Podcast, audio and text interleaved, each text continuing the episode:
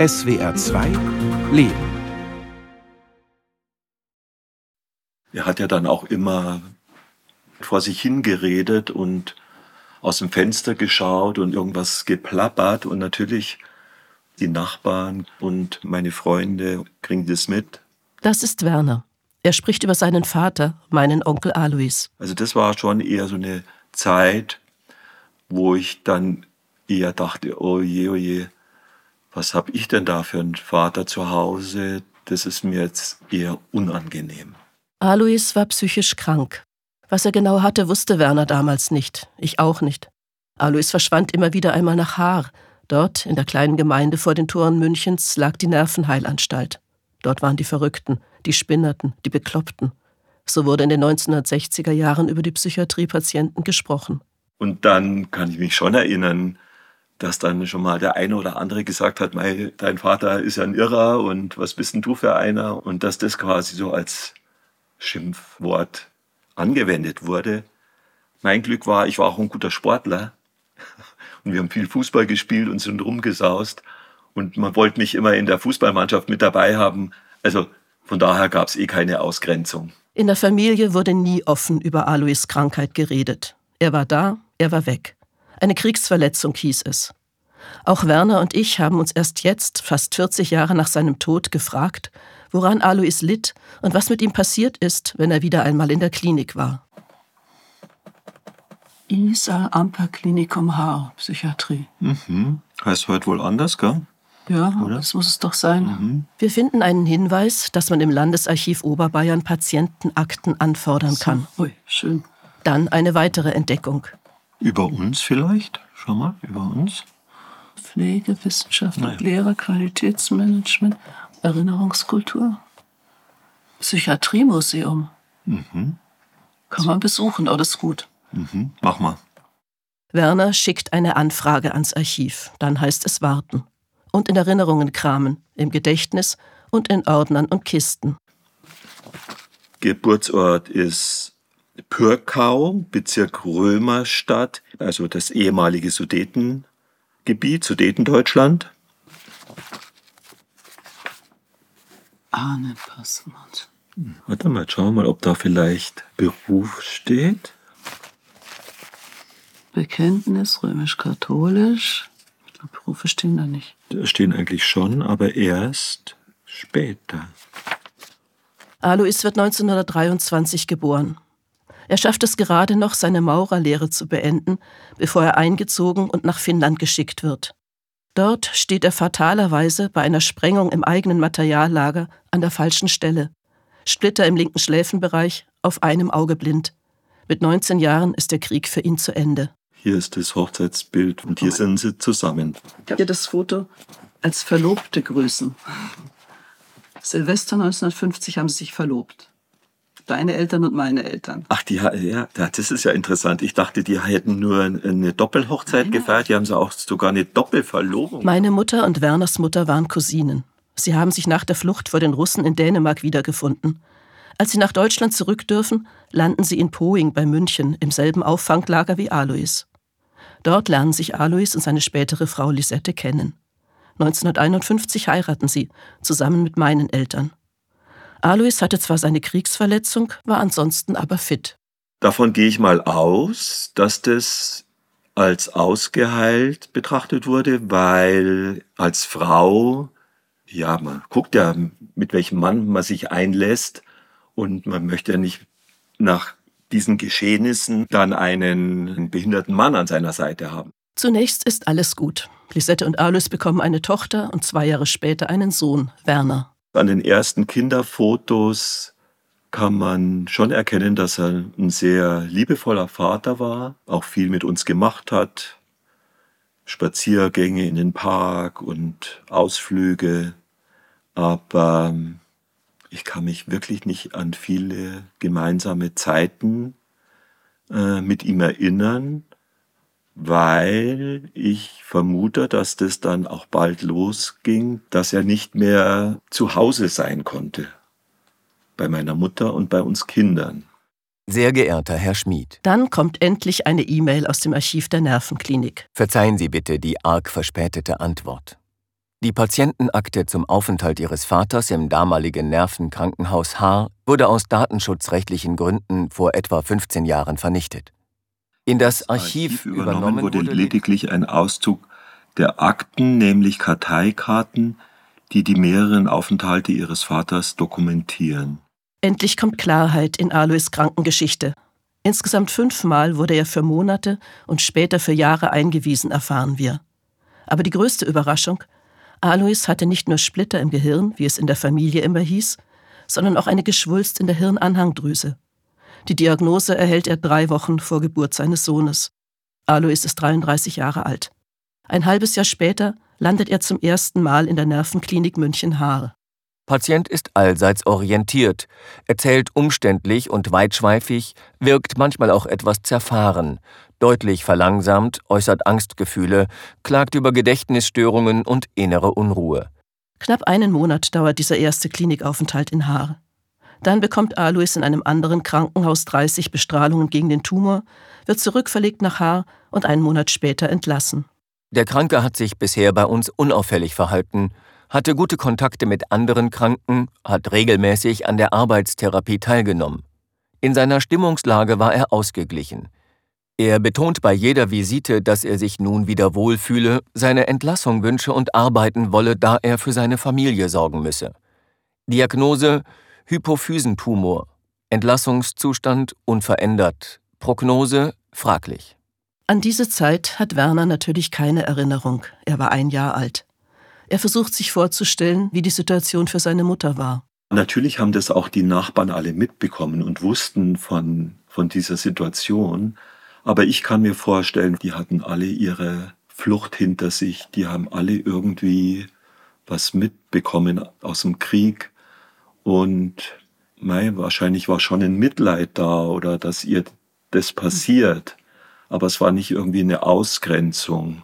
Die nächste Einweisung lässt nicht lange auf sich warten. Alois Beschwerden sind nicht besser, sondern sogar stärker geworden.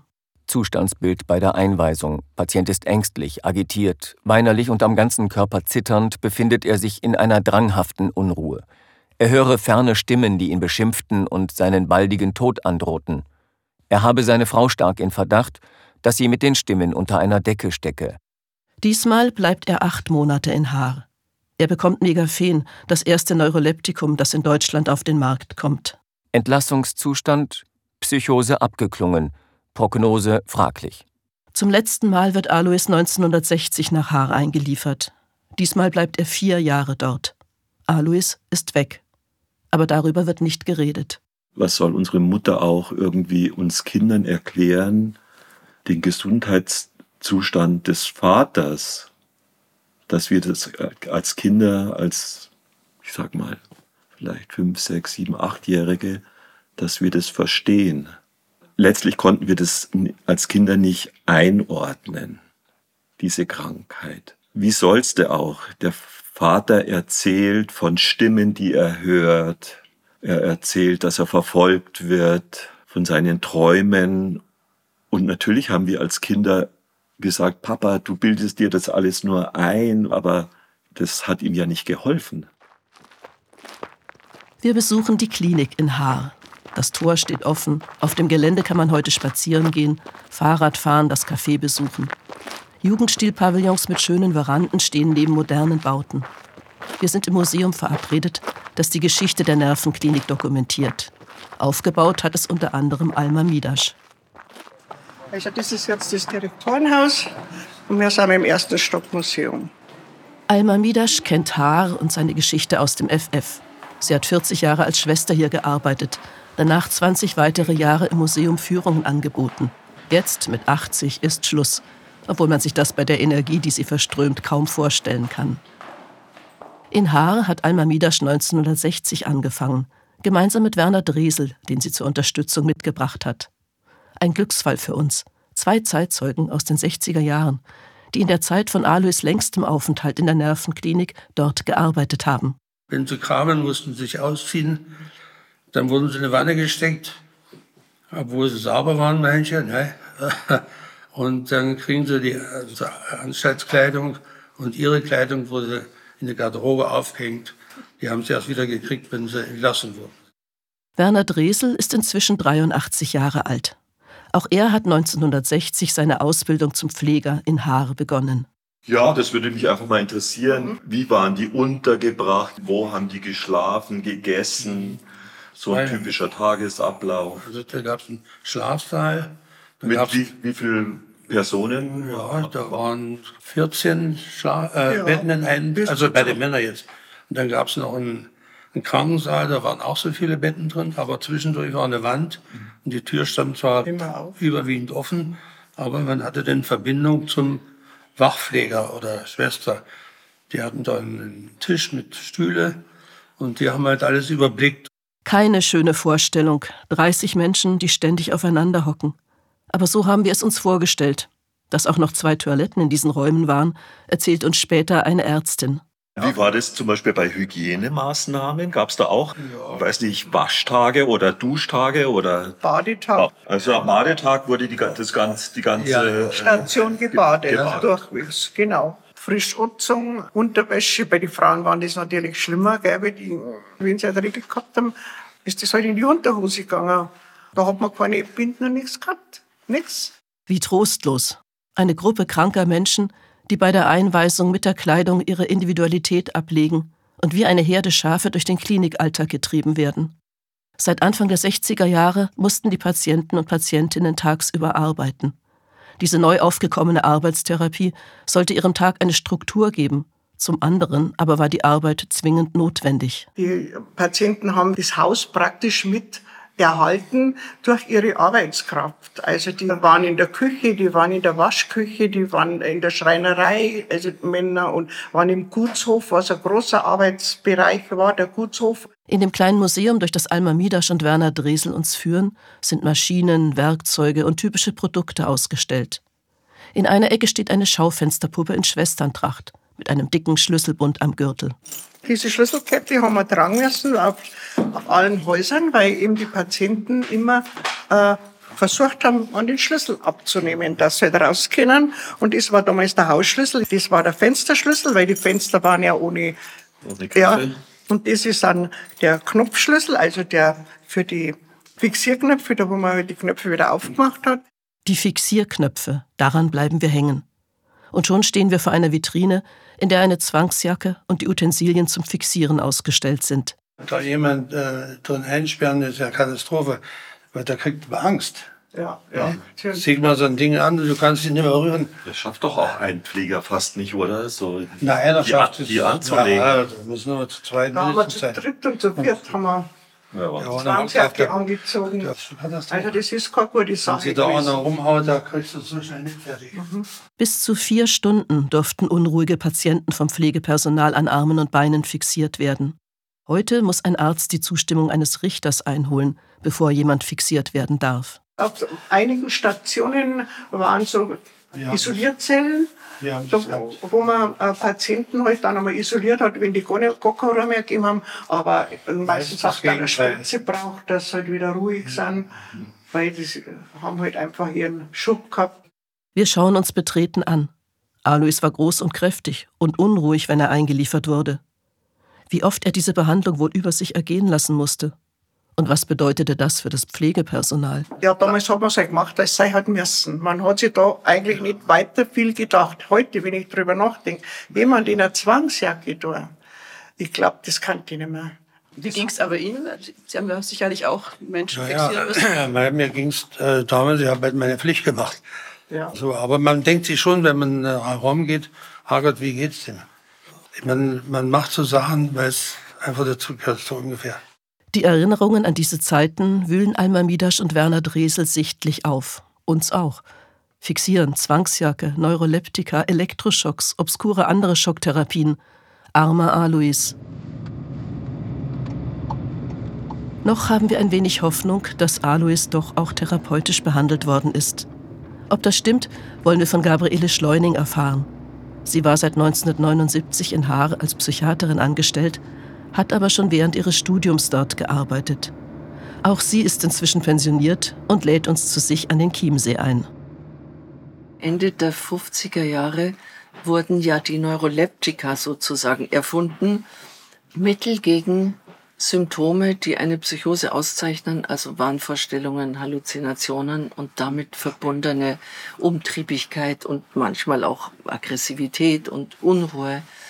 Und da gab es zweierlei, sagen wir mal, Gruppen. Die einen, die mehr dämpfend und beruhigend waren und die anderen, die mehr gegen die psychotischen Gedanken und die Wahnvorstellungen waren.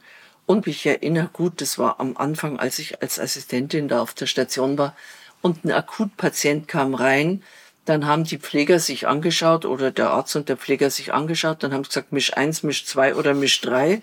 Das waren die Spritzen, je nachdem, welche Kombi dann in diesen Spritzen drinnen war. Hauptsache Ruhe scheint das Motto der Psychiater gewesen zu sein. An die Möglichkeit einer Heilung der Patienten schien niemand ernsthaft zu glauben. Gabriele Schleuning erklärt das auch geschichtlich, denn während der NS-Zeit galten psychisch Kranke als unwertes Leben. Alleine aus Haar wurden fast 2000 Patienten abtransportiert und vergast. Hunderte andere starben in den Hungerhäusern auf dem Anstaltsgelände, wo man sie, krank und verzweifelt, ihrem Schicksal überließ. Viele der Mitarbeiter, der Pfleger, der Ärzte waren ja nicht andere geworden. Mhm. Und also ich habe schon auch in den 70er Jahren da noch so eine Erstarrung gespürt. Da war für menschliche Zuwendung, für Verstehen, für Empathie, da war im Grunde genommen kein Raum dafür da. Was nicht heißt, dass nicht einzelne Pflegekräfte oder einzelne Ärzte wunderbare Menschen waren und auch sehr liebevolle und anerkennende Beziehungen zu Patienten hatten. Es war auch nicht nur grausam. Viele hätten vielleicht zu Hause, wo sie waren, ein schlechteres Leben gehabt, weil ja psychische Krankheiten noch so sehr stigmatisiert waren. Zum Glück hat sich das inzwischen geändert. Heute ist natürlich die Therapie, Ergotherapie und so viel, viel, viel weiter. Und das, was wir heute in der Klinik haben an Bewegungstherapie und Musiktherapie und Sozialpädagogen, die die Wiedereingliederung helfen und Psychologen, die psychotherapeutisch arbeiten, das war nicht. Wir durften keine Krankengeschichten anschauen. War alles verboten. Haben Sie es nicht trotzdem gemacht, sich die Akten angeschaut? Wir haben heimlich? die Akten nicht äh, gekriegt, die waren so, in der die waren, Sie hatten gar keinen die, Zugang. Die waren, hatten wir keinen Zugang. Und da hat man äh, nicht reinschauen können. Man hat auch vom Arzt keine Information gekriegt. Der hat noch das Wichtigste gesagt, aber ansonsten keine Informationen. Wir waren mal ja. den ganzen Tag mit dem Patienten nach uns gestellt. Mhm. Betreuen, ja, und aufpassen. Und nur aufbewahren. Nach dem Rundgang durch das Museum beugen sich Alma Midasch und Werner Dresel über das Foto, das Werner von Alois mitgebracht hat. Aha, das sieht man. Schaut ja schon gleich. Oder sie. ja, das sind da. So ungefähr. Ich schätze um die 30 vielleicht. Ja, so was, ja, 28. Die Frage, die uns interessiert, kannten Sie Alois möglicherweise? Alma Midasch überfliegt die Karteikarten. was sich einmal entfernte, um nach Hause zu gehen, ja, genau. Auf was für ein Haus der war? Wo, in welchem Haus war der? Das steht nicht da, das kann man nicht ermitteln. Ich habe so das Gefühl, dass ich den gesehen habe. Den muss ich äh, erlebt haben. Ja, ja. Wenn du auf der Aufnahmestation warst? Ja, war ja da. Ob Werner Dresel Alois wirklich gekannt hat, das lässt sich nicht mehr feststellen. Wir sind froh, dass wir die beiden gefunden haben und sie befragen konnten, wie es in den frühen 60er Jahren in Haar zuging. Dass sie sagen, Mensch, vielleicht bin ich dem doch mal irgendwo über den Weg gelaufen, dass es da ja, ja. noch so einen richtigen Zeitzeugen ja, gibt, genau. Der mir äh, davon berichten kann. Also das war jetzt richtig für mich schon auch wertvoll. Wenn man so einen von meinem Vater da gehabt hat, man möchte es gern alles wissen. Es wäre jetzt nicht jetzt, sagen wir mal, das schöne Dasein gewesen sein für einen Vater, sondern der war halt krank. Und äh, es war halt zu so der Zeit, dass man das einfach nicht so gehandhabt hat wie jetzt, weil die Zeit hat sich ja wirklich um die eigene Achse gedreht. Gell? Krankenakte Alois Schmid. 1964 ab März ganz geordnet, Eindruck einer sehr wesentlichen Remission, frei von Wahnwahrnehmungen. Entlassung mit ärztlichem Einverständnis und Zustimmung des Vormunds nach Hause. Ob seine Frau auch zugestimmt hat? Das scheint für die Ärzte nicht von Bedeutung zu sein. Werner wendet sich noch einmal an die Ärztin Gabriele Schleuning. Wer hat es letztlich entschieden, dass der bereit war, wieder ja, in seine Familie entlassen werden zu können? Und das hat der Stationsarzt oder der Oberarzt entschieden. Im Grunde genommen, wie Sie es beschreiben, war bei Ihrem Vater ja nicht das Problem der Selbst- oder Fremdgefährlichkeit vorhanden. Das heißt, es galt auch für die Familie, diese Einschätzung. Natürlich. Bei, bei uns war es tatsächlich immer so, in den Wohnungen wurde das so eingerichtet, dass meine Mutter mit uns Kindern in einem Bereich schlief und äh, die Türe absperren konnte zu dem Bereich, wo mein Vater war. Also, das, Vielleicht war er doch manchmal auch so angespannt oder also er war wirklich nicht aggressiv. Ich habe mich schon manchmal gefragt, warum, warum sperrt sie uns nachts so weg von unserem Vater, weil ich eigentlich nie das Gefühl hatte, der, dass der uns Böses will. Ja, aber gut, damals war die Psychiatrie und das psychisch Anderssein ja noch viel stigmatisierter als heute und viel näher auch an dem, das ist was Schlimmes und was Schlechtes, wo man sich fürchten muss. Meine Vermutung, seine Frau wollte nicht die Kinder schützen, sondern sich selbst. Vermutlich hatte sie sich emotional längst von Alois gelöst und hatte keine Kraft mehr, auf Heilung und eine verlässliche Beziehung zu hoffen. Einige Zeit nach der letzten Entlassung lässt sie sich scheiden. Wo Alois in den Jahren nach der Scheidung lebte, können wir nicht rekonstruieren.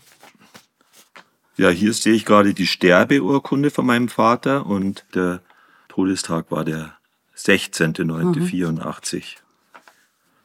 Da, zu der Zeit war er ja im Pflegeheim. In diesem Pflegeheim lebte Alois allerdings erst in den letzten sieben Jahren seines Lebens. Dort hat ihn Werner auch einige Male besucht. Die sechs Jahre davor hatte er keinen Kontakt und bis heute keine Ahnung, wo sein Vater lebte. Ich habe mich gefragt, ja, wo war denn der da immer? Und habe mich dann auch mit meiner Schwester ausgetauscht. Und die hat dann gesagt, er hat tatsächlich auf der Straße gelebt. Das heißt, der ist halt dann rumgezogen und hat geguckt, wo er am Abend in irgendeinem Männerwohnheim oder Obdachlosenheim, dass er dann einen Schlafplatz bekommen hat. Und das hat mich dann schon auch nochmal schwer getroffen, irgendwie so im Nachhinein, weil mir das ein, auch gar nicht so klar war. Natürlich hat jede psychische Erkrankung auch Auswirkungen auf die Angehörigen. Und selbst wenn Werner noch jung war, hat er sicher gespürt, dass sein Vater verschwand und wieder auftauchte und dass das selten Anlass zu großer Freude war. Welche Spuren hat das bei ihm hinterlassen? Welche Verletzungen? Welche Narben? Ich würde erstmal sagen, nein, es ist da nichts geblieben. Und dann denke ich immer, Werner, verdrängst du da irgendwas? Willst du da irgendwas nicht wissen? Aber nein, ich glaube, unsere Mutter hat es richtig gut hingekriegt und ich bin da auch äh, froh drum, dass ich da so unbeschadet durchgekommen bin und mein Leben leben konnte. Und rückblickend muss ich da echt sagen, kann ich das nicht hoch genug bewerten, was die damals geleistet hat.